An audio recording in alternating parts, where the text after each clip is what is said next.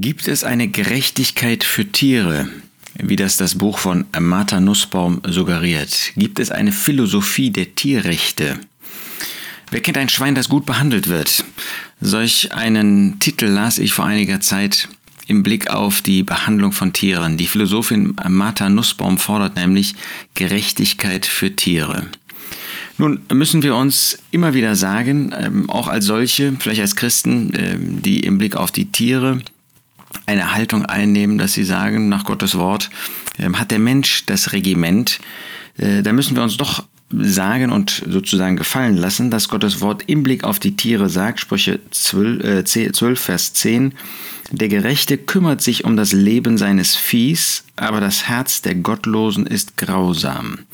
Wir haben also als Christen überhaupt kein ähm, kein Recht und ähm, im Gegenteil, wir haben ähm, keinen Anlass zu meinen, dass Tiere behandelt werden könnten, wie man will, dass man grausam und so weiter mit Tieren umgehen dürfte. Das ist überhaupt nicht der Fall.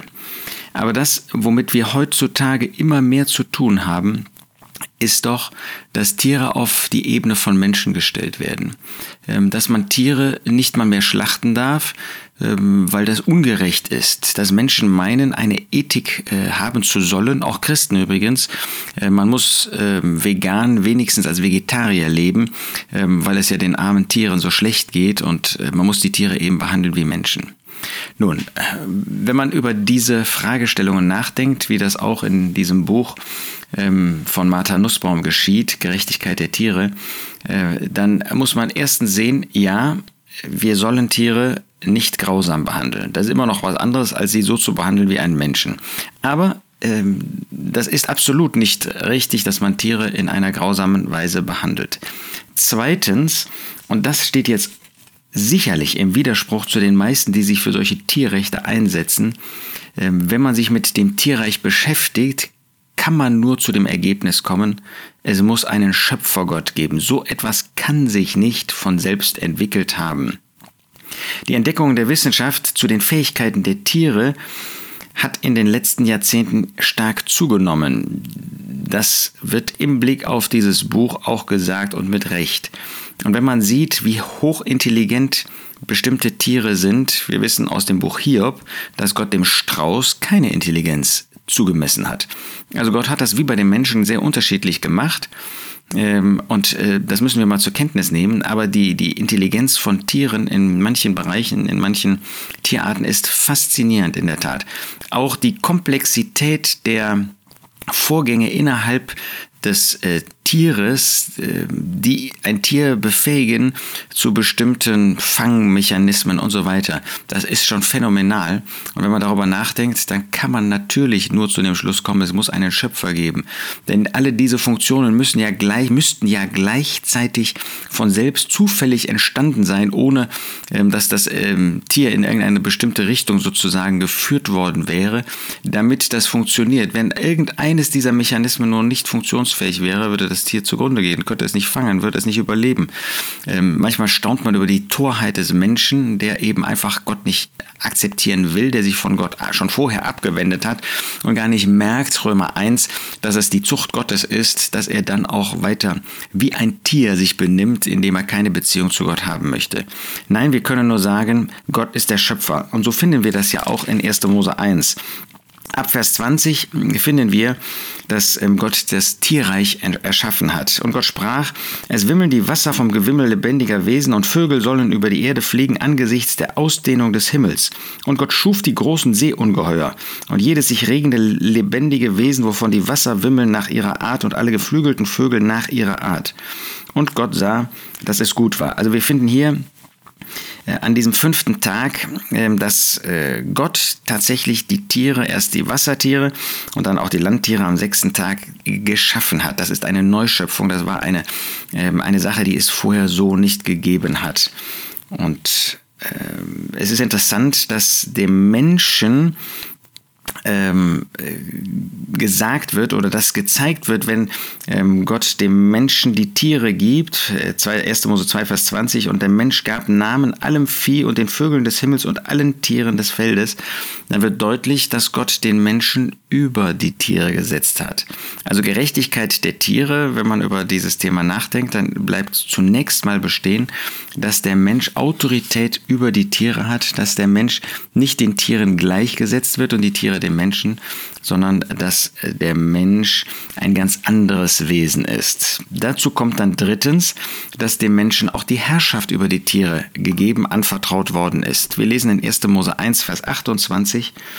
Und Gott segnete sie, Mann und Frau, den Menschen, und Gott sprach zu ihnen, seid fruchtbar und mehrt euch und füllt die Erde und macht sie euch untertan und herrscht über die Fische des Meeres und über die Vögel des Himmels und über alle Tiere, die sich auf der Erde regen. Das heißt, Gott hat den Menschen ausdrücklich ein Herrschaftsgebot gegeben und ähm, er steht über den Tieren. Ja, die Tiere sind nicht den Menschen gleich gemacht, sondern er steht über den Tieren und soll sie herrschen, beherrschen, soll Autorität über sie ausüben. Das wird heute nicht mehr akzeptiert in ähm, unseren gesellschaftlichen Entwicklungen. Ich komme gleich noch einmal darauf zurück.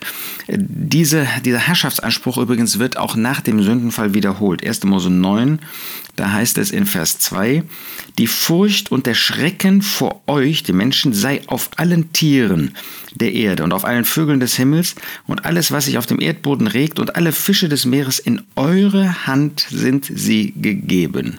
Und sie sollen euch zur Speise sein. Also wir sehen hier ganz klar, dass ähm, drittens Gott also einen Herrschaftsanspruch des Menschen gegeben hat und der Mensch soll ihn ausführen. Viertens sehen wir, dass Tiere nicht gleich Menschen und Menschen nicht gleich Tiere sind. Ja, 1. Mose 2, Vers 20. Für Adam fand Gott keine Hilfe, die ihm entsprach. Das heißt, die Tiere sind nicht Wesen, die dem Menschen entsprechen. Da mag der Mensch heute in seiner Verirrung, in seiner Verblendung, ähm, in seiner Bosheit auch die Tiere auf die Ebene von Menschen heben. Gott sagt, Tiere und Menschen sind nicht gleich. Das ist eben nicht das, was der, äh, die Menschen heute sagen. Ähm, man sieht hier ähm, Elefanten, verschiedene Affen können auch Mitgefühl und Trauer äußern. Beides setzt das komplexe Erfassen einer Situation voraus. Das ist so. Also Tiere sind komplexe, sind zum Teil hochintelligente Wesen, aber sie sind nicht gleich dem Menschen. Es sind und bleiben Tiere. Selbst wenn sie subjektiv Schmerz empfinden können und so weiter. Tiere sind Tiere. Nussbaum lebt, äh, legt in ihrem Buch sehr viel Wert auf Befunde der Wissenschaft, äh, weil sie immer noch, weil sie die immer noch übliche Grenze zwischen unserer Art, Mensch, und den Tieren hinfällig machen. Ist das so? Es ist absolut nicht so, denn fünftens können wir feststellen, dass das Tier einen Körper hat und eine Seele hat. Das ist das Kennzeichen des Tieres und deshalb ist auch bei dem Tier von einem Erschaffungsvorgang, das ist immer etwas Besonderes, äh, Schaffenbarer im Hebräischen, wird immer nur im Blick auf Gott benutzt und im Blick darauf, dass er etwas tut, was über das normale Maß hinausgeht, was ein überraschendes Ergebnis herbeiführt. Vorher gab es nur Körper. Pflanzen und so weiter sind alles ähm, Dinge, die einen Körper haben. Aber jetzt kam die Seele bei dem Tier hinzu. Aber bei dem Menschen heißt es gleich dreimal, dass er erschaffen worden ist. In 1. Mose 1 dann ab Vers 27. Und bei dem Menschen kommt ein Element hinzu, was das Tier nicht hatte, das ist der Geist. Der Mensch besteht, 1. Thessalonicher 5, Vers 23, aus Geist, Seele und Leib. Das heißt, die Fähigkeit, mit Gott zu kommunizieren, die Fähigkeit, Kontakt mit Gott zu haben, dass Gott mit dem Menschen sprechen kann und der Mensch das verstehen kann und antworten kann, das gibt es nicht in der Tierwelt. Ähm, da, da mag die Tierwelt noch so hochgehoben werden, das ist aber eben nicht der Fall.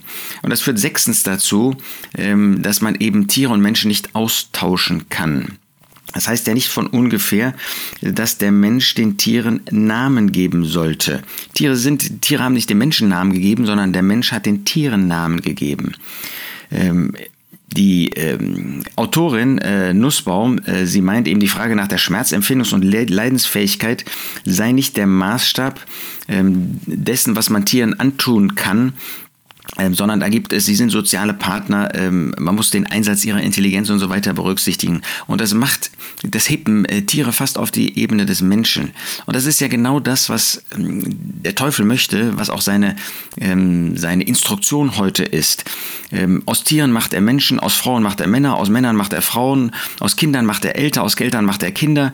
Äh, man will die Schöpfungsordnung total auf den Kopf drehen, auf den Kopf stellen. Und das ist die, der Ansatz, das ist die Strategie, die der Teufel äh, verfolgt. Ja, er möchte, dass Menschenrechte zu Tierrechten werden und Tierrechte zu Menschenrechten werden.